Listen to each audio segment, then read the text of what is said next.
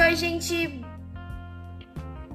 Bom, o nosso trabalho é sobre a Igreja Presbiteriana Unida do Brasil, a IPU. Com os alunos Antônio, Júlia e Camille.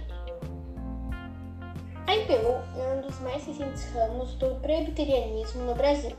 Em 2020, conforme suas estatísticas, era formado por 44 igrejas filiadas. A IPU é a igreja reformada visando incentivar a participação e comprometimento de seus membros. Reitera suas orações e seu apoio à quinta campanha da Fraternidade Ecumênica e ao Conselho Nacional de Igrejas Cristãs, e manifesta sua solidariedade com os representantes das instituições que nos últimos dias sofreram ataques caluniadores e infundados.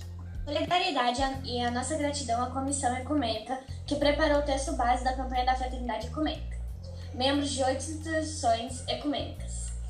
Como Igreja Presbiteriana Unida do Brasil, entendemos que o ecumenismo está diretamente relacionado com o amor e a fidelidade a Jesus em sua oração pela unidade. Com o serviço cristão no mundo, diacônia, com a tolerância religiosa, com o diálogo interreligioso e com o compromisso com os marginalizados na busca por justiça e paz, disse a Igreja. A IPU é formada por 44 igrejas filiadas e 2.350 membros distribuídos em oito presbíteros. O órgão máximo da IPU é a Assembleia Geral e a igreja é administrada por um conselho coordenador.